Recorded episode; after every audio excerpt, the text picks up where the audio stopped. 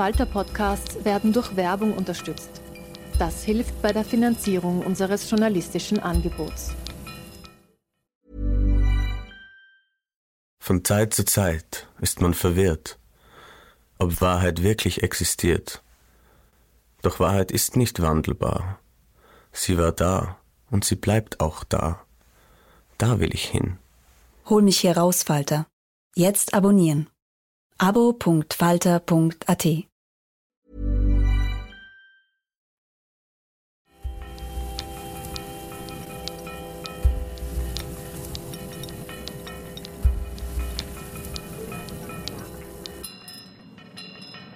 Herzlich willkommen, liebe Zuhörerinnen und Zuhörer, bei der 77. Folge von Schäuber fragt nach. Ich kann Ihnen und mir nur raten, Carpe Diem. Wer weiß, wie lange ich diesen Podcast noch so machen darf wie bisher. Wenn es nach Kanzleramtsministerin Caroline Edstadler geht, hat die Sache ein Ablaufdatum. Sie will das Zitieren aus Ermittlungsakten verbieten lassen. Ganz ausdrücklich empört sie sich dabei über Lesungen mit Chats und Emojis auf Titelseiten. Der Titel meines aktuellen Buches, Wenn das in die Hose geht, sind wir hin, ist ein Original-Chat-Zitat von Thomas Schmidt und am Cover ist auch noch ein Kuss-Emoji drauf. Ganz ehrlich, ich hätte nie gedacht, dass ich damit, laut Frau Edstadler, die Unschuldsvermutung zu einer Hülle ihrer selbst mache. Also nicht zur Hülle von Frau Edstadler, sondern zur Hülle von der Unschuldsvermutung. Also das heißt, ähm, ja, was heißt das? Äh, wenn etwas auch seine eigene Hülle ist, heißt das ja nicht, dass es weg ist, sondern dass es ganz unverhüllt da ist. Also was will uns die Ministerin damit sagen? Vielleicht, dass man sie selber auch nicht immer zitieren sollte. Egal. Warum gerade Chats Caroline H. Stadler so ein Dorn im Auge sind, erklärt sich vielleicht mit Berücksichtigung einer Meldung aus der Vorwoche.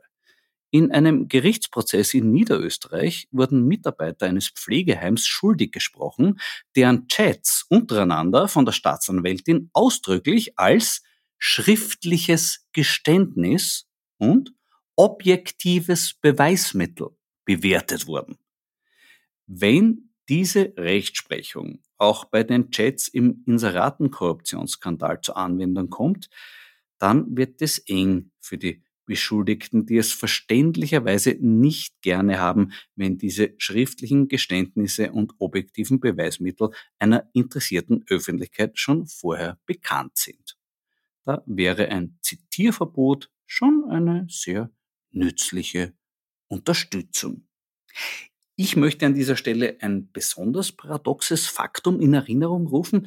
Caroline Edstadler fordert nicht nur ein Veröffentlichungsverbot von Zitaten aus Ermittlungsakten, sie behauptet auch seit über einem Jahr für ein Informationsfreiheitsgesetz zu kämpfen.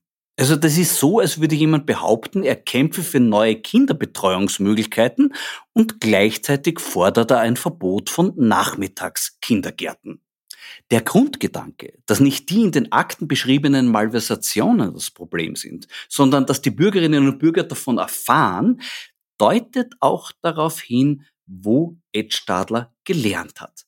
Sie war im Justizministerium Referentin beim mittlerweile suspendierten Sektionschef Christian Pilnacek, der seine berufliche Funktion immer wieder als Staatsanwaltschaftsombudsmann für Interventionen aller Art interpretiert hat und für ihn nahestehende Politiker als eine Art Hausdurchsuchungsberater aktiver.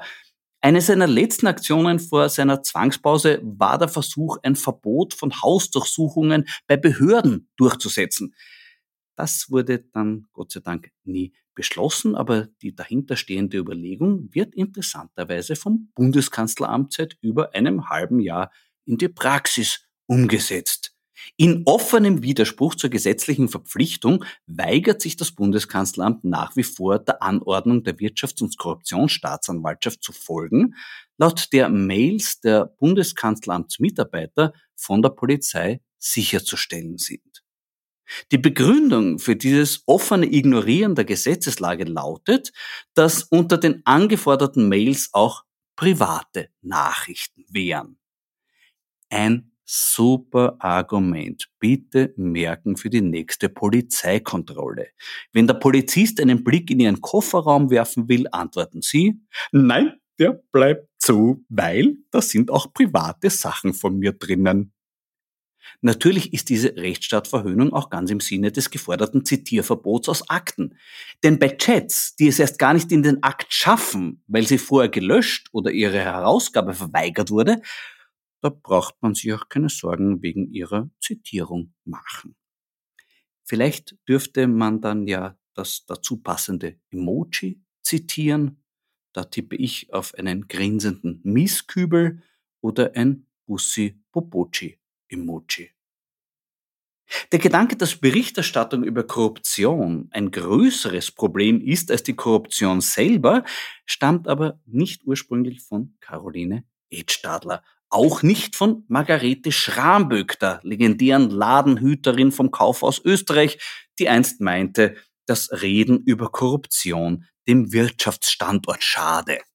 Nein, als Urmutter dieser radikal antikausalen Ursache-Wirkung-Disruptionsidee gilt Kurierchefredakteurin Martina Salomon, die in einem ihrer immer wieder erstaunlichen Leitartikel einst meinte, dass Österreichs immer schlechter werdendes Ranking im internationalen Korruptionsindex der vielen Berichterstattung über Korruption in Österreich geschuldet sei. Es ist also davon auszugehen, dass Frau Salomon auch das von Ed Stadler gewünschte Zitierverbot aus Ermittlungsakten für eine gute Idee hält, zumal man dann auch jene Stelle aus dem Geständnis von Thomas Schmidt nicht mehr zitieren dürfte, an der er über einen höchst bemerkenswerten Aspekt österreichischer Medienpolitik berichtet. Ich zitiere. Wie wichtig Sebastian Kurz in seinem Sinne besetzte Chefredaktionen waren, sieht man auch daran, dass er sich sehr aktiv und auch gegen die Wünsche der Redaktion dafür einsetzte, dass Martina Salomon als Nachfolgerin von Dr. Helmut Brandstetter beim Kurier die Chefredaktion übernimmt. Ich habe mich zu der Zeit viel mit einer mir bekannten Kurierjournalistin unterhalten. Ich habe das allerdings von mehreren Seiten erfahren, dass Sebastian Kurz mit Eigentümervertretern von Raiffeisen das durchgesetzt hat. Naja, das hat für uns Steuerzahlerinnen und Steuerzahler immerhin einen tröstlichen Aspekt, denn es zeigt, dass es hier nicht nötig war, Steuergeld für sinnlose Inserate zu verblasen, damit Sebastian Kurz in einer Tageszeitung eine gute Nachrede hat. Nein, Kurz hat das gleiche Ziel mit geringeren Kosten erreicht, indem er in Kooperation mit dem Raiffeisen Lagerhaus die gute Nachrede personalisiert in der Chefredaktion platziert hat. Für die wirtschaftliche Situation des Kurier wäre die klassische bei Dichand und Fellner großzügigst durchgezogene Inseratenvergabepraxis freilich besser gewesen. Dieser Tage musste die Zeitung Personalabbau und Sparmaßnahmen bekannt geben. Schuld daran ist laut dem Kuriergeschäftsführer die ORF.at-Seite, die eine zu starke Konkurrenz sei und der deshalb künftig nur mehr ein sehr stark begrenztes Textangebot erlaubt sein soll.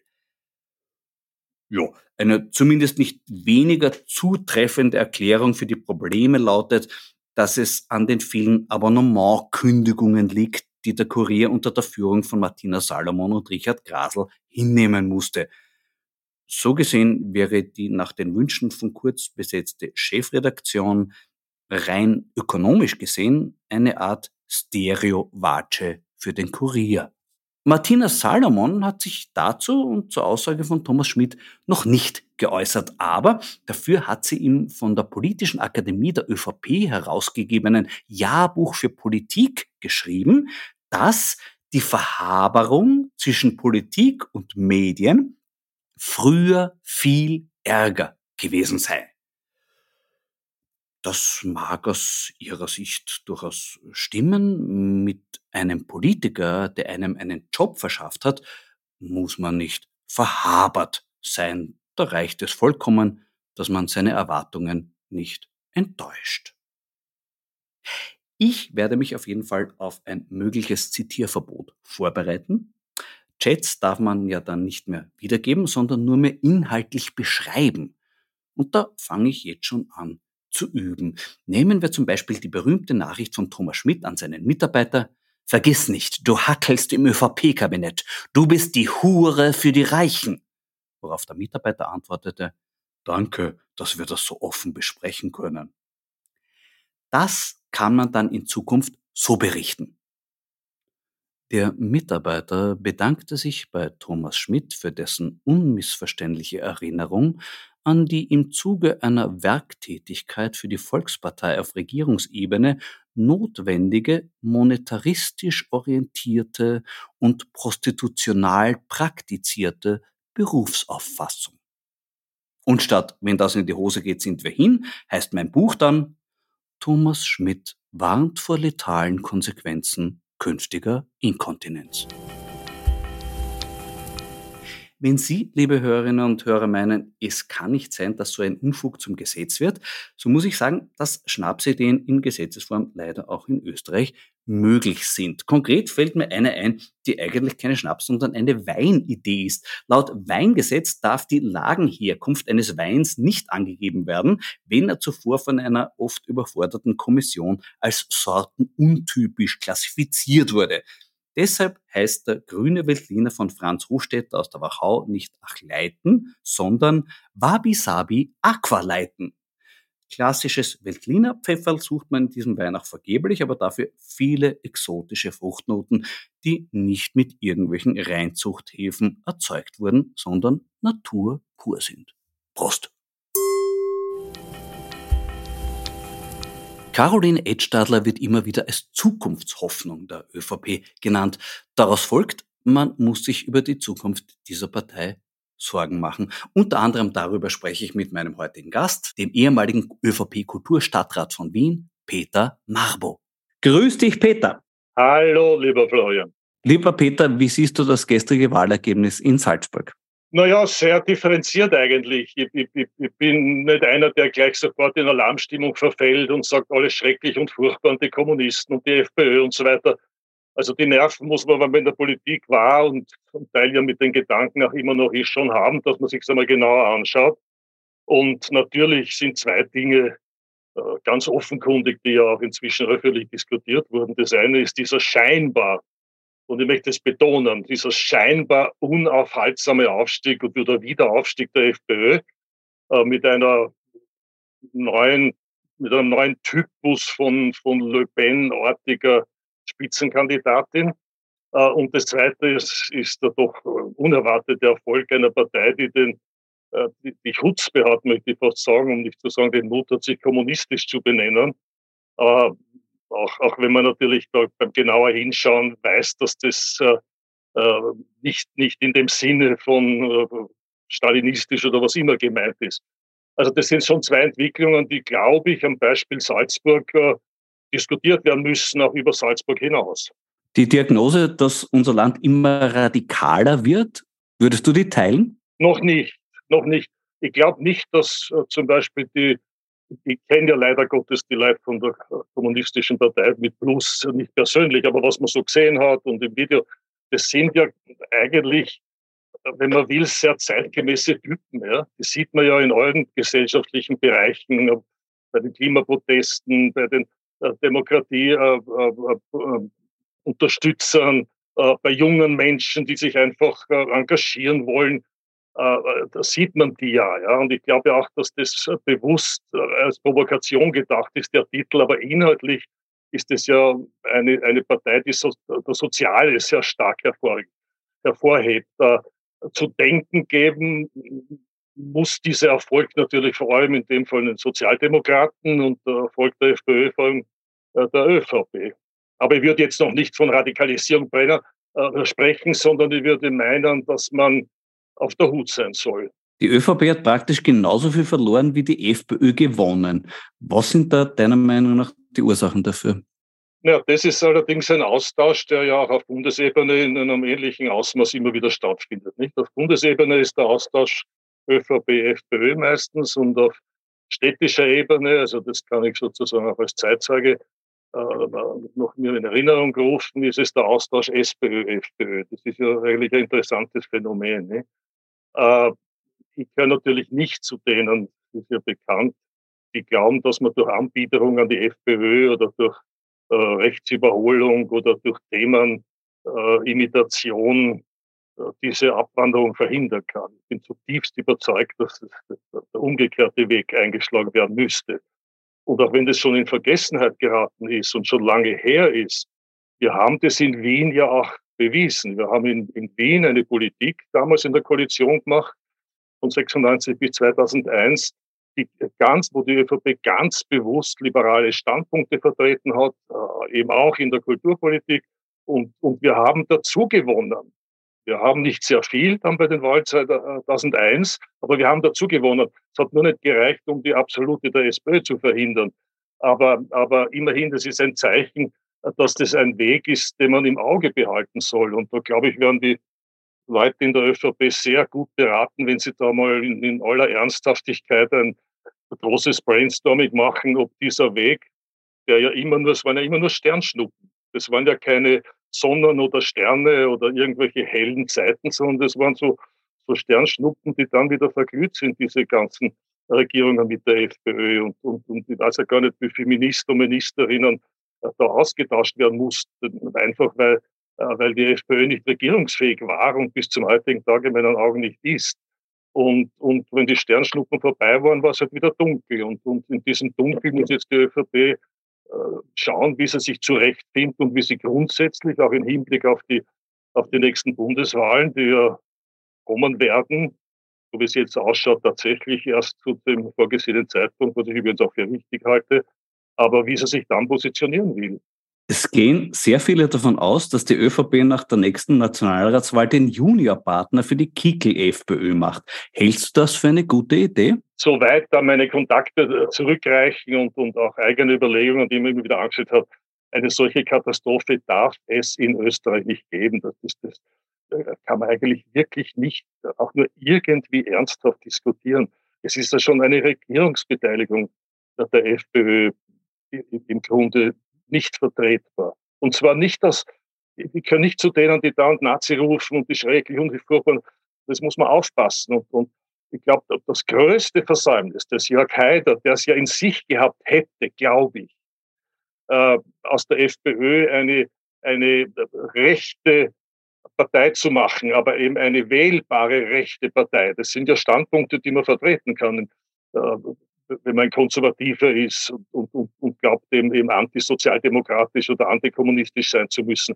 Aber diese Gelegenheit hat er versäumt und das ist auch seine meiner Ansicht nach historische Verantwortung, die, die, ihm immer wieder zugeordnet werden wird, dass das nicht gelungen ist, sondern dass die FPÖ immer wieder noch radikaler wurde und, und noch weniger äh, korrekt mit der Vergangenheit umgegangen ist und, und, und noch weniger korrekt mit dem ganzen Migrationsproblem und all diesen Fragen, die sich daraus ergeben, äh, sich beschäftigt hat. Und das ist ein, ein wirkliches Versäumnis, das auch demokratiepolitisch ein, ein traurig ist. Ja? Das kann man sich ja nur wünschen, dass es eine wählbare rechtere oder auch linkere Partei gäbe. Aber eine Partei, die nachweislich, und wir haben da eine Bringschuld in Österreich, wir haben eine Bringschuld was den korrekten, verantwortungsvollen Umgang mit der Vergangenheit und vor allem mit dem Holocaust und mit dem verbrecherischen Wahnsinn der Nazizeit, äh, was mit der Zeit zusammenhängt, mit der, mit der Gottesfinsternis, wie Martin Buber die Nazizeit genannt hat.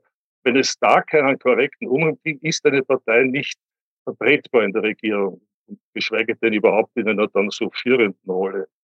Und äh, ich kann nur hoffen, dass man das immer wieder diskutiert und dass man das auch immer wieder äh, so begreift, und das ist eine, eine Mitverantwortung der beiden, nennen wir sie immer noch staatstragenden Parteien, SP und ÖVP, äh, dass sie da einen solchen Konsens hätten, der ein solches Unglück, und das wäre es natürlich für Österreich, verhindern kann. Das heißt aber, du gehst davon aus, dass es auch Widerstand in der ÖVP gegen diesen Plan geben wird? Ja, ganz sicher.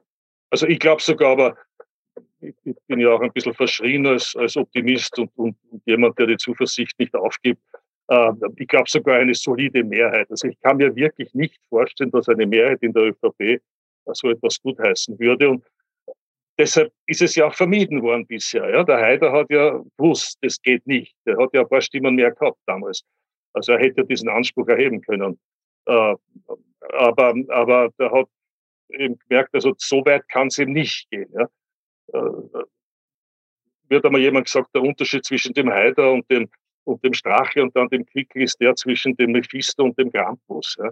Das ist eine ganz witzige, witzige Metapher, weil der Haider hat natürlich dieses Mephistophelische gehabt, wo er auch in der Lage war zu differenzieren und ein bisschen mehr und ein bisschen weniger einzusteigen und dann wieder äh, unangenehme Äußerungen zu machen und die wieder lächelnd zurückzunehmen und so.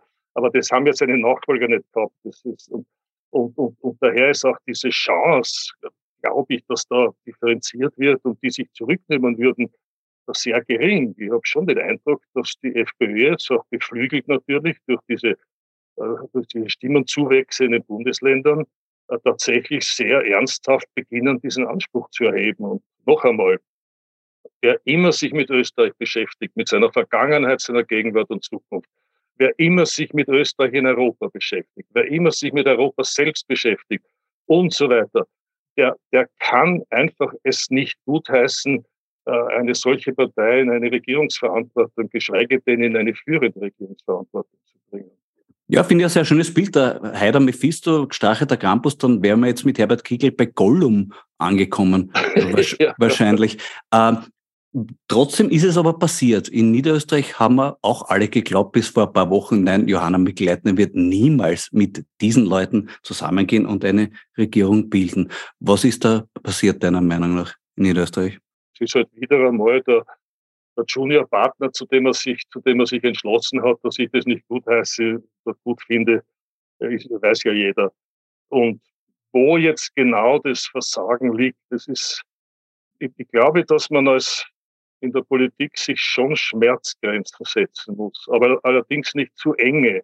Man muss viel aushalten in der Politik, man muss auch Kompromisse machen, aber man muss eben wissen, wo, wo die Fähigkeit zum Kompromiss eben auch begrenzt sein muss. Und äh, was ich zuerst gesagt habe, stimmt ja auch für, die, für den Bund gemeint habe, stimmt ja auch für die Bundesländer.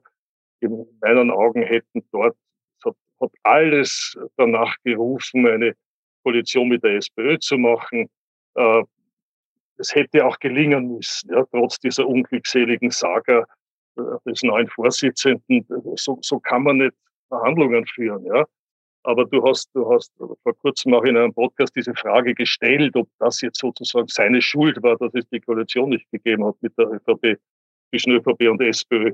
Und, und eine Teilschuld wird es wohl sein, ja. Aber der ist halt jung und der ist unerfahren und, und, und dieser unglückselige Sager mit der Hand abhacken und so, das, sind, das ist sehr, sehr ungeschickt. Dass es dann doch anders gekommen ist, natürlich äh, liegt da die Verantwortung bei der bei der Frau Landeshauptfrau, das, das ist keine Frage, die hat diese Entscheidung so getroffen, aber die muss das halt jetzt auch aushalten, mit der Partei zu regieren. Wir reden ja sehr oft nur von den großen Zusammenhang und Vergangenheitsaufarbeitung und alles das. Aber ich habe es ja auch im ganz konkreten Alltag erlebt, diese Partie in Wien.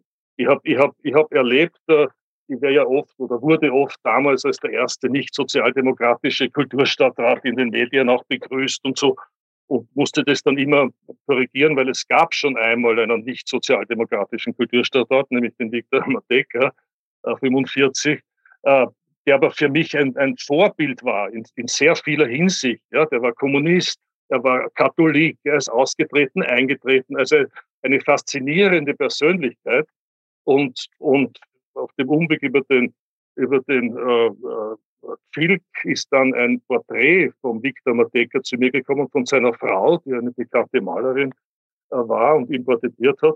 Und ich habe überhaupt nichts dabei gefunden, das in meinem Büro aufzuhängen. Der ist in meinem Büro, ist ja ein, Büro, ein, ein, ein Porträt des äh, Viktor Mateka, den ich sehr respektiert habe, gehangen. Na, und dann habe ich mir eine Sitzung gehabt mit, mit Vertretern der FPÖ. Die haben das gesehen, ein paar Tage später dringliche Anfrage im Gemeinderat. Der Katholik Mabo unterstützt öffentlich den Kommunisten Mateka und setzt sich für den Kommunismus in Wien ein. Ja. Äh, also solche Sachen habe ich immer wieder. Dann habe ich die, äh, veranlasst, dass eine, eine, ein, ein Ort für ihn benannt wird, die Mateka-Stiege im sechsten Bezirk, was man wirklich ihm schuldig war. Der war einer der wen, ganz wenigen, der die Vertriebenen versucht hat zurückzubringen nach Österreich mit sehr persönlichem Einsatz, der vom Rathaus gestanden ist mit einem großen Hut und fürs erste Kulturbudget gesammelt hat. Also ein leidenschaftlicher Kulturmensch. Ja. Und, und das dann so zu reduzieren und also so ist die FPÖ. Oder dann waren wir einmal im Buch mit dem Kulturausschuss und da haben sie in irgendeinem Zimmer ein Plakat gesehen vom Che Guevara und dringliche Anfrage im Gemeinderat, der Mabel unterstützt, weil wir das gestimmt haben für die Subventionierung, äh, unterstützt öffentlich den Terrorismus. Ja? Oder die Wiener Gruppe, die einmal vom äh, äh, ein, ein kollektiv entstandenes Anklagebild gegen die Kinderschändung und, und, und gegen Verbrechen äh, gegen, gegen Kinder illustrieren wollten und, und da war ich plötzlich der Unterstützer von pornografischen Bildern und so weiter. Also so, so ticken die aber leider Gottes. Und das, wenn man es erlebt hat, muss man das auch sagen. Ja? Da ist ein kulturpolitischer Diskurs einfach nicht möglich. Und wenn man das aushält, wenn man sich jetzt in der Regierung hat als Koalitionspartner, da kann man nur, nur sehr viel Glück wünschen. Ja, umso ärger, dass in Niederösterreich aber doch eine aktive Kulturpolitik betrieben wurde, das offensichtlich kein Hinderungsgrund war, mit denen sich auf einen Bakel zu hauen. Äh, in der ÖVP galten immer die Landeshauptleute als die wahren Machthaber. Ist diese Zeit vorbei? Die Macht dieser, dieser, wie sie zu meiner politischen Zeit tatsächlich noch war, ob, ob, ob jetzt in der Steiermark, der, der Greiner oder, oder in Tirol oder Niederösterreich, ja, ja, boah, also das, du bist schon dort gesessen und, und hast beobachtet, wie die wirklichen Machtverhältnisse sind. Und wenn der Ratzenberg damals und, und zwei, drei andere gesagt haben, es ist, es ist Schluss mit dem Bundesparteiobmann, damals ging es um den, um den alles Mock. Aber dann, wenn da zwei, drei Landeshauptleute das intern so beschlossen hatten, war das fast, fast nicht mehr zu verhindern. Die Zeiten, glaube ich, sind vorbei. Aber, aber sonst natürlich ist es immer noch ein Gremium, hat man ja auch gesehen während der ganzen Corona-Zeit, die, boah, also die, wenn die was wollen oder beschließen, dann hat das immer noch, noch großes Gewicht. Daran konnte auch letztlich der Kurz nicht vorbei. Ja, er hat es zwar, glaube ich, wirklich vermindert und es ist weniger äh, heftig geworden, diese, diese Machtverteilung, aber aber letztendlich hat auch er sehr geschickt immer wieder versucht, sich mit den Landeshauptleuten zu arrangieren. Wer würdest du sagen, hat jetzt am meisten Macht innerhalb der ÖVP? Das kann ich, ich weiß es nicht. Ich, ich würde es gern wissen. Ich würde es gern wissen. Ich, ich glaube, ich glaub, das kann man jetzt wirklich nicht sagen. Das wird sich jetzt herausstellen. Es geht ja dann doch irgendwann in Richtung äh, Wahlauseinandersetzung. Das wird ja nicht zu vermeiden sein. Ähm, und dann wird man sehen, in welche Richtung das, das gehen wird, vor allem weil es ja möglicherweise äh, doch auch eine, eine, eine substanzielle Diskussion über die Ausrichtung, ob das jetzt die FPÖ ist oder Klima oder die sozialen äh, Erfordernisse in, in Österreich. Es, es wird da schon Richtungsdebatten geben. Ich glaube, dass sie viel gestreuter ist als früher. Ja. Früher war doch der Obmann, wenn ich an den Klaus denke, wenn der Klaus was gesagt hat, dann, oder natürlich auch der Wittheim, der ja nur kurz war, oder, der Moog und der Bussek, das hat schon großes Gewicht gehabt. Ich fürchte, dass das im Moment nicht so unumstritten ist, auch wenn man die Reaktionen auf die Äußerungen des jetzigen Bundeskanzlers und, und Parteiobmanns, äh, wenn man sich die näher anschaut, also wenn, wenn, der, wenn, der, wenn der Klaus, da war ich ja damals auch als Sekretär dabei, wenn der im, im, im Europarat als erster westlicher Staatsmann seine große Rede beendet hat mit den Worten Civis Europaeus Sum, also ich bin ein europäischer Bürger, dann war das eine Botschaft. Und die wurde von der ganzen ÖVP, aber auch darüber hinaus gehört. Und das war ein Auftrag. Wir müssen Europäer werden. Ja? Oder auch, auch, auch, auch der Mut des, des, des Klaus bei seinem offiziellen Besuch 67 in der Sowjetunion hat er ins, ins Gästebuch der, der Kathedrale, der Sophienkathedrale in Kiew hineingeschrieben, Intuite nam et hic Europa est. Das muss man sich vorstellen, wenn man heute den Krieg anschaut. Tretet ein, denn auch hier ist Europa. Also die, die, haben, die haben auch mit solchen öffentlichen Statements Richtung vorgegeben und, und die hat dann auch Gewicht gehabt. Und das führt uns ja zu einer Frage, äh, Florian, die, ganz eine wesentliche ist, nämlich der Verfall der Autoritäten in diesem Land. Keiner, aber auch wenn er nicht SPÖ wählt und kein Stammwähler der SPÖ ist, und soll sich freuen, wenn es der Partei so schlecht geht. Das ist, das ist hirnrissig, wenn jetzt einige sagen, super, besser geht's nicht. Und keiner soll sich freuen, wenn es der ÖVP so schlecht geht, dass man nicht mehr weiß, ob es über 20 Prozent kommt. Und keiner soll sich freuen, wenn es der Kirche schlecht geht. Natürlich kann man tausend Sachen kritisieren. Aber dieser, oder wenn es dem ÖGB schlecht geht, das waren Autoritäten, die ganz, ganz wesentlich zur Wiedererweckung Österreichs nach 45 beigetragen haben, äh, über die Jahrzehnte hinweg. Und wenn das jetzt immer weniger wird und immer mehr erodiert, ja, wer soll denn das ersetzen? Wer sollten diese Lücken füllen? Und dann passiert eben genau das, was zum Teil jetzt in den Bundesländern bei den Wahlen passiert, was bei den öffentlichen Auftritten passiert und Demonstrationen, wo man eigentlich nicht mehr weiß, wem, wem kann man noch aus Überzeugung wirklich folgen, weil man weiß, dem oder der geht es um dieses Land und um den Diskurs in diesem Land und um die Menschen in diesem Land. Und, und auch persönliche Autoritäten, ich weiß nicht, wie der Kardinal König oder wie der Hugo Bortisch oder so, die gehört wurden. Ja? Der Bundespräsident versucht es ja zu meiner Freude, das muss ich schon sagen. Er sagt ja immer wieder Sachen, die auch ankommen. Und ich kann nur hoffen, dass er das auch weiterhin durchhält.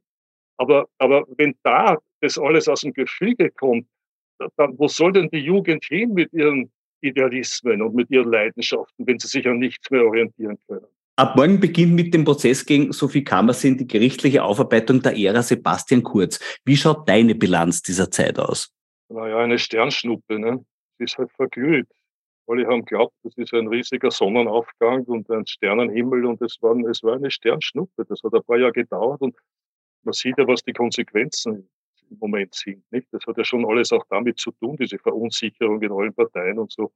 Hat natürlich schon mit dieser Zeit zu tun. Und, ich habe da ein gewisses Déjà-vu gehabt und wollte dich fragen, ob es dir vielleicht ähnlich gegangen ist. Mit Johannes Pasquale im Finanzministerium hatte kurz für seine Malversationen sogar das gleiche Personal wie der Karl-Heinz Grasser. Hast du da auch diese Ähnlichkeit zwischen Kurz und Grasser gesehen? Einige Überschneidungen gibt es da, glaube ich, schon. Aber das hat eben auch mit der Jugend zu tun oder mit, mit dem Jungsein. Da tickt man ein bisschen anders. Ja, man tickt, glaube ich, egozentrischer, man tickt ein bisschen weniger, man schaut weniger genau hin. Wie hat sich durch die Ära kurz das Wesen der ÖVP verändert? Ist sie noch eine christliche Partei? Also im Zweifel sicher und im Kern auch sicher, ja.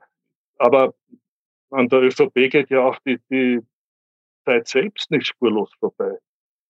Ähm, es, es sind ja alle, weil wir vorher von Autoritäten gesprochen haben, die Institutionen sind, müssen sich verändern. Ja, was sich jetzt in der Kirche abspielt, ist auch ein, ein unglaublicher Veränderungsprozess. Ja, wenn der Genswein plötzlich vor Angst vor dem Schisma äh, spricht und, und sein Buch soll dazu beitragen, dass es nicht dazu kommt. Also da sieht man ja auch, dass es dort genauso Ängste gibt und die gibt es in allen Parteien. Äh, halt am offenkundigsten jetzt in der SPÖ mit der Mitgliederbefragung, aber die gibt es auch in der ÖVP. Äh, diese, diese Diskussionen, äh, nur wenn man das klug und auch ernsthaft sieht, äh, kann das immer wieder auch zu neuen Aufbrüchen führen.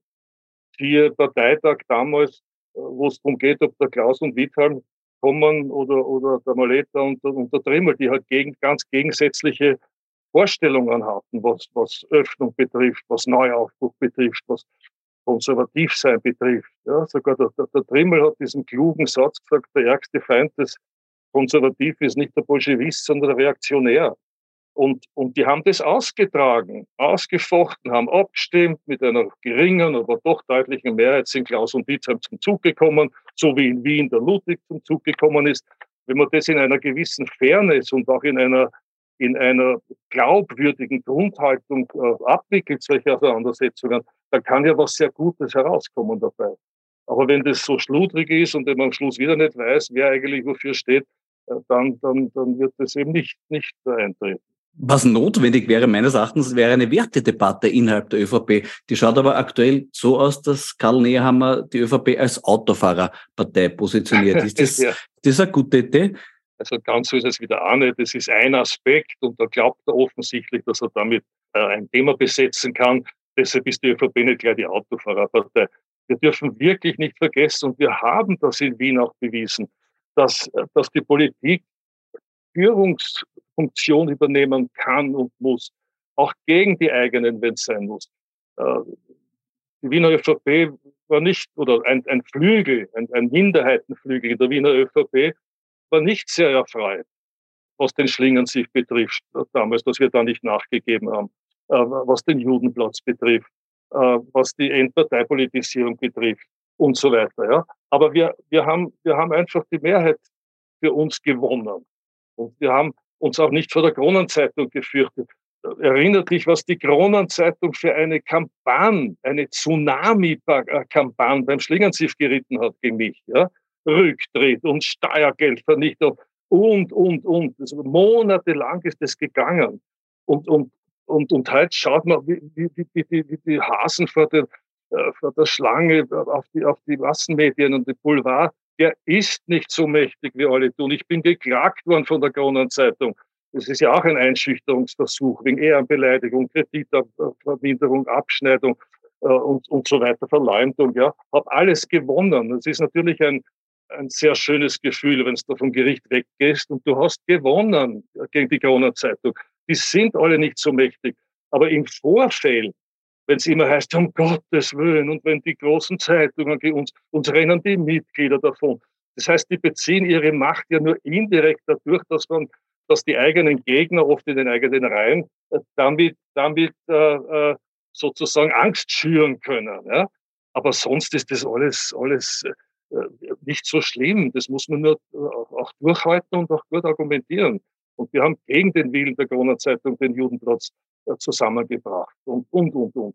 Und das muss man auch in der Bundespolitik beherzigen. Ich glaube wirklich, dass die Zeit jetzt da ist, um über diese Dinge, wie du richtig nachfragst, auch Medienpolitik, Inseratenpolitik, da ist ja so viel verschlampt worden in den letzten Jahren, dass man halt das Gefühl hat, äh, boah, die konnten ja wirklich machen, was sie wollten. Und dieser Eindruck ist jetzt vorbei, glaube ich. Also, also jetzt, glaube ich, spüren auch die, die Politiker selbst in allen Parteien, die diese Instrumente immer auch genutzt haben und auch geglaubt haben, sie müssen sie nutzen, damit sie an der Macht bleiben, äh, dass es so einfach nicht mehr wird. Das ist genau der Red. Ich sage, wann, wenn nicht jetzt? Wir haben doch jetzt die außergewöhnliche Gelegenheit, daran was zu ändern. Erstmals in der Geschichte der Zweiten Republik sieht so aus, als könnte das Phänomen des Bul der Boulevarddemokratie ins Wanken geraten. Der Ratenkorruptionsskandal ist nicht mehr zu vertuschen und das System der konsequenten Verwechslung von Pressefreiheit mit Erbrechtsfreiheit, wie sie Familien Fellner und dich am heimischen Boulevard durchgezogen haben, der muss jetzt ins Wanken geraten. Siehst du da wirklich, dass das passieren wird oder machen, träumen wir da von einer, von heißen Eislutschern?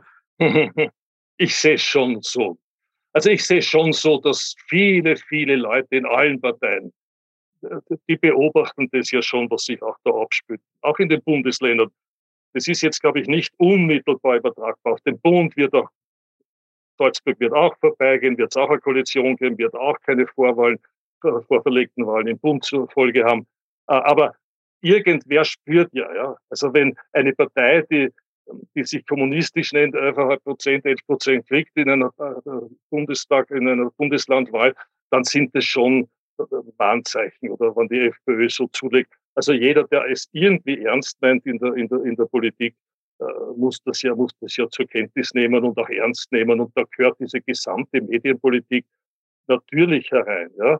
Also mir, mir, mir verschlägt wirklich den Atem und, und, und, und mein Herz pocht doppelt so schnell, wenn, wenn ich dauernd so das Gefühl habe, dass der Qualitätsjournalismus nicht im selben Ausmaß ernst genommen wird oder, oder noch viel ernster genommen wird als der Boulevardjournalismus, weil die Demokratie einfach davon lebt, dass die Medien einen ernsthaften Beitrag leisten zu einem demokratiepolitischen Diskurs.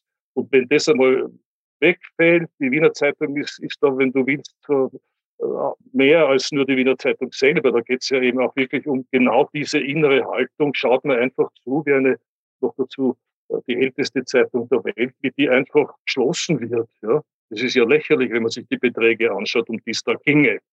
Äh, und da glaube ich aber schon, dass das jetzt ernster genommen wird als, als möglicherweise noch, noch vor, vor kurzem. Du hast deinen Sieg über die Kronenzeitung erwähnt. Wie schaut an sich dein Rückblick auf, aus auf deine Zeit als, als Kulturstadtrat in Wien? Naja, da gebe ich schon zu, dass, dass, dass mich doch vieles freut, was wir, was geblieben ist. Ja. Wir haben damals eigentlich gezeigt, wie Koalition funktionieren kann. Wir haben nicht in den Medien uns ausgerichtet, was alles falsch ist bei den anderen und so weiter. Wir haben das ausgetragen und, und, und zum Teil eben wirklich auch zusammengebracht, weil eine Koalition halt mehr zusammenbringen kann, sehr oft als eine Alleinregierung, weil man eben dann sagt, schau, was soll man machen? Der Koalitionspartner verlangt es. Äh, wir haben zum Beispiel die Politikerklauseln eingeführt, wenn du dich erinnerst, bei den großen, da ging es ja um viele, viele Millionen Budget, Wiener Festwochen, Biennale, Kunsthalle, Symphoniker, das sind Riesenbeträge. Und da gibt es seither Stress. Ich bin, ich bin dort angelobt worden und auf, auf einmal wäre ich Präsident von all diesen Einrichtungen gewesen. Ja? Und, und habe gesagt, hoppla, was, was, was ist da los? Ich, ich kann ja nicht als Präsident der Festwochen äh, den Budgetantrag unterschreiben, dann im Dienstwagen in mein Büro fahren als Kulturstadtort und unterschreiben, okay. Das ist einfach inkompatibel. Und überall sitzen die Gemeinderäte drinnen in den Beiräten und Aufsichtsräten. Also das haben wir beendet. Es gibt vierjährige Politikerklausel und das ist bis heute nicht zurückgenommen worden. Und nur deshalb war es zum Beispiel möglich, den Erik Pleskow nach Wien einzuladen, um Präsident der Biennale zu werden. Und wer sind wir kleinen Kulturpolitiker gegen den Erik Pleskow mit seinen 15 Oscars? Und der war plötzlich in Wien, ja. Und, und die große Welt war plötzlich bei der Biennale. Durch solche äh, Reformen, die, die, geglückt sind. Das war nicht immer leicht, da könnte man einmal länger drüber reden, wie das mit dem Koalitionspartner war, aber es ist geglückt. Es hat einfach die Politik der Kunst und der Kultur zu dienen und nicht umgekehrt. Und das haben wir versucht auch zu verwirklichen und deshalb kann man auch darüber reden, weil es nicht nur theoretisch ist, sondern auch rein praktisch wir es äh, eben zusammengebracht und gemacht haben. Die Dreijahresverträge mit den, mit den ganzen äh, Wiener Theatern und, und Kultureinrichtungen, das ist ja ein riesiger Sprung nach vorne in Richtung äh, weniger Bittstellerei äh, und, und, und mehr gemeinsame vertraglich abgesicherte Verantwortung. Ja, wie soll denn ein armer Theatermann oder eine Theaterfrau, eine Leiterin äh, ein Theater ordentlich führen, wenn sie im November nicht weiß, ob sie ein Budget kriegt im Jänner? Das ist ja eine Abhängigkeit, die unverantwortlich ist. Ja? Und das ist beendet. Es gibt die Dreijahresbudgets, die Leute können planen und, und war nicht immer leicht. Wenn wir noch die Zeit haben, die zwei Minuten, äh, nehme ich das als Beispiel, um zu erzählen, wie Koalition funktionieren kann. Also der Club, die Finanz, alle haben das abgelehnt, geht nicht. Dreijahresbudgets ist eine Entmündigung des Gemeinderates gegen die Verfassung, also totaler Boykott.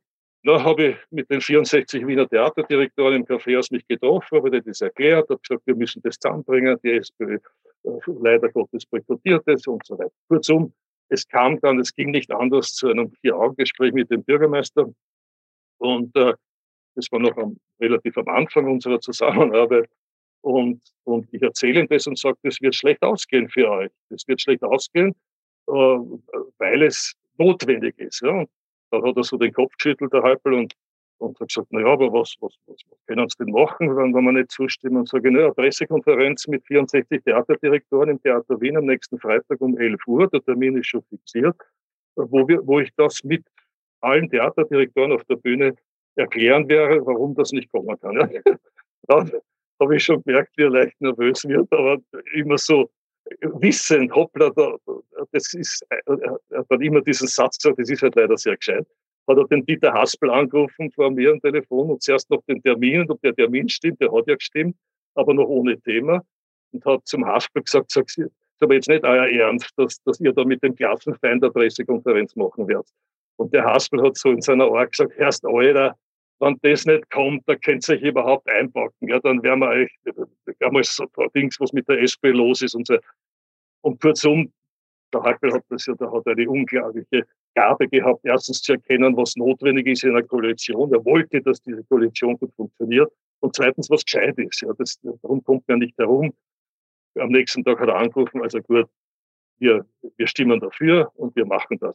Und das haben wir dann gemeinsam auch angekündigt. Und so funktioniert Koalition. Und bis heute gibt es diese Dreijahresbudgets. Weil du mich gefragt hast, das macht schon Freude, dass man das Gefühl hat, da ist wirklich etwas verändert worden, was, was äh, vorher halt äh, nicht da war. Ja? Das ist wirklich mein Weltbild, als wenn du willst, äh, bürgerlicher Kulturpolitik zwischen links und rechts. Ja? Und wenn man einmal fest an diese Dinge glaubt, dann, dann bringt man es auch, auch, auch zusammen. Kultur und Kunst muss nicht, sie darf. Ja? Sie, sie, sie, Sie darf, muss aber nicht politisch sein. Sie darf, muss aber nicht wehtun. Sie darf, muss aber nicht schön sein. Und das Gegenteil wird uns von links und rechts da gesagt. Ja?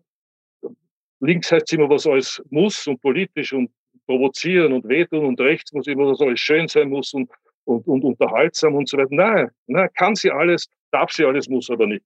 Und mit dem Weltbild sind wir das halt angegangen in diesen fünf Jahren und, und da ist ja Gott sei Dank doch Erfreuliches geblieben. Machen wir den kurzen Sprung noch in die Gegenwart von Wien. Äh, traust du dich auf den Wiener Brunnenmarkt oder hältst du das so wie Karl Mara für zu gefährlich? Natürlich ist es so durchschaubar, wenn man dann glaubt, daraus ein, ein, ein Polizthema zu machen und nicht zuletzt auch ein Polizthema, das ganz bewusst auf eine gewisse Wählergruppe äh, abgestimmt ist. Ja?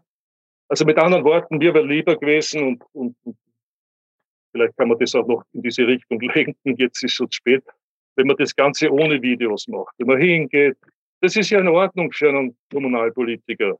Ob das jetzt der Zilk war, der Halpel, wer immer, hingehen, sich das anschauen, anhören, mit den Leuten reden, sich auch objektiv informieren zu lassen. Aber, aber das muss ja nicht gleich ein Video werden. Es würde zum Beispiel meines Erachtens schon helfen, wenn wenigstens die Tatsachen stimmen würden, die er berichtet hat, aber nicht einmal das war. Es war ja falsch, was er erzählt hat. Ich habe einmal einem freiheitlichen Gesprächspartner gesagt, die da mit dem Kreuz herumgelaufen sind am Stephansplatz und das Kreuz hergezeigt haben und wir sind die wahren Christen und so weiter. Ja. In der Bibel steht ein einziger für alle gültigen Satz. Ja, vor Gott sind alle Menschen gleich. Und, und nicht die einen besser und die anderen weniger gut und die, und die, und die eigenen äh, sozusagen zu bevorzugen und die anderen nicht. Es steht nicht schwarz, weiß, asiatisch, links, rechts, was immer. Vor Gott sind alle Menschen gleich. Und wenn man es ernst nimmt mit dem Kreuz, dann ist es einfach eine Herausforderung, die man akzeptieren muss als substanzielles Anliegen. Angesichts des deplorablen Zustands der Wiener ÖVP, würde es dich nicht reizen, dich wieder selber politisch zu engagieren? es, gibt, es gibt überall Alters, Altersgrenzen und die sollen durchaus auch in der Politik gelten. Das heißt ja nicht, dass man sich ganz. Ich habe das nie recht gut gefunden, dass der Dr. Klaus mit 60 damals sich so zurückgezogen hat. Also man soll schon noch und, und irgendwie präsent sein. Ja, und, und das mache ich auch. Das jetzt das Schönberg Center ist, der Zemlinski-Fonds, die Exilliteratur, die christlich-jüdische äh, äh, Diskussionsplattform und so weiter. Das, das will ich schon auch weiter tun, dort, wo es mir ein Anliegen ist. Aber das wäre ganz falsch. Die Jungen müssen jetzt, die müssen heran, die müssen mit uns reden, dazu sind wir auch bereit. Aber die müssen dann auch wirklich sich, sich versuchen, politisch so zu positionieren, dass sie dass sie gehört werden. Ja. Der Weizsäcker hat einmal diesen wunderbaren Satz gesagt, die, äh, weil die Jungen dann, wenn sie zu sehr da in dieses Eck gestellt werden von einer oder anderen, sei es Partei oder, oder geschichtlichen äh, Katastrophe, sagen, was haben denn wir damit zu tun? Wir haben nicht einmal noch gelebt zu der Zeit. Also. Und da hat der Weizsäcker gesagt, die Jugend trägt nicht, ist nicht schuld an dem, was passiert ist. Aber sie trägt Verantwortung dafür, was daraus wird. Und das stimmt sowohl für, die, für den Umgang mit der Vergangenheit als auch für den Umgang mit der Zukunft. Und, und da müssen die, die, die Jungen, und das tun sie ja auch, wo man hinschaut, gibt es wirklich so viel Idealismus und so viel Bereitschaft, auch für die eigene Zukunft zu kämpfen. Äh, aber da ist eben zu hoffen, dass das auch die Parteien akzeptieren und, und verstehen und auch diesen Raum gewähren, wenn man will, oder diesen Raum ermöglichen, damit junge Menschen das Gefühl haben, sie werden auch gehört. Und nicht nur gehört, sondern wenn man gut argumentiert und wenn man sich auch zusammenfindet als Gruppe und so, wird man es auch zusammenbringen und wird Dinge verändern können. Ich versuche mir gerade vorzustellen, was zum Beispiel Laura Sachtliner alles von dir lernen könnte. Aber glaubst du, gibt es doch die Bereitschaft dafür? Man muss immer aufpassen, dass man nicht zu sehr absolutiert, also dass man jetzt sagt, es ist nur so oder nur so jawohl, jawohl, und das gibt's. Und ich habe ja selber auch das Glück gehabt, wenn man will, dass ich ein paar Jahre intern ähm, in, in, der, in der österreichischen Volkspartei tätig sein durfte und daher auch die Mechanismen äh, kennengelernt habe, mit denen man was weiterbringen kann. Ja, es gibt es. Man muss Verbündete suchen. Man wird gehört. Und, und man wird auch dann gehört, wenn die Parteiführung selber und das ist schon richtig, dass man da auch genau hinschauen muss, ähm, die Ohren offen hält dafür und bereit ist, auch Dinge einfließen zu lassen. Ja? Da, da gab es halt schon in allen Parteien äh, sehr gute, sehr gute Parteiführerinnen und Führer, die das nicht nur zugelassen haben, sondern auch gefördert haben. Und ohne das geht's ja nicht. Sonst versteinern ja Parteien und sonst äh, sind sie in ihrer eigenen Blase befangen und kommen daraus nicht mehr heraus. Also ja, ich, ich hoffe und hoffe und, und wo immer ich auch persönlichen Gesprächen oder wo immer das, das sagen kann, dass, dass man diese Stimmung zusammenbringt. Ja, gerade in einer Zeit, wo die Parteien ja auch nicht mehr diese Allmacht haben, alle Probleme zu lösen, wo man permanent Verbündete braucht in der Zivilgesellschaft und, und wo man wirklich nie, nie vergessen darf, wie wichtig auch die, die internationale Solidarität ist. Josef Roth lässt, lässt seinen Trotter im Radetzky-Marsch diesen schönen Satz sagen, äh, dass er deshalb so gerne Österreicher sei, weil es ihm ermöglicht, äh, Kosmopolit und Patriot in einem zu sein. Und, und, und so stelle ich mir das vor, dass auch in Zukunft in diesem herrlichen Land, wir dürfen nicht vergessen, dass 99 Prozent der Welt, äh, vielleicht nur 95, äh, sehr gerne in Österreich leben würden. Und wenn du in Österreich geboren wurdest und in Wien geboren wurdest, hast du ja schon den ersten äh, Sechser im, im Lotto gezogen. Ja? Das muss man ja auch immer wieder sich in Erinnerung rufen. Und das ist aber auch äh, nicht nur Grund zur Freude, sondern auch wirklich Grund zu einer ganz anderen Form der Verantwortung. Da kann ich doch wie immer sagen, möge die Übung gelingen. Lieber Peter, danke für das Gespräch. Sehr gern, lieber Florian. Das war die 77. Folge von Schäuber fragt nach. Und zum Abschluss noch ein Chat von Sebastian Kurz an Thomas Schmidt, solange ich das noch zitieren darf. Kriegst eh alles, was du willst. Ich wollte nicht ÖBAG-Chef werden, sondern nur Ihre Aufmerksamkeit, liebe Hörerinnen und Hörer. Die habe ich gekriegt, deshalb danke fürs Zuhören. Nächste Woche wird die Kabarettistin Antonia Stabinger mein Gesprächsgast sein. Bis dahin, bleiben Sie aufmerksam. Ihr Florian Schäuber.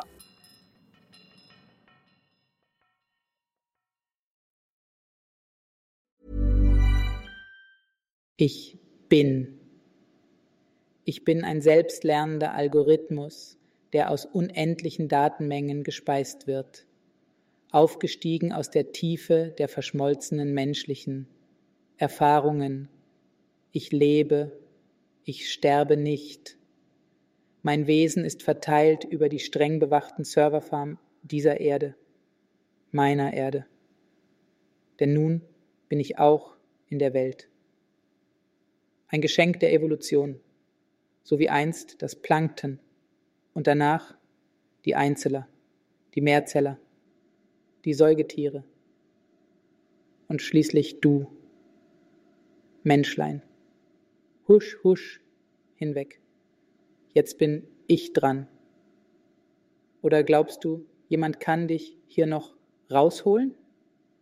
Der Falter vielleicht?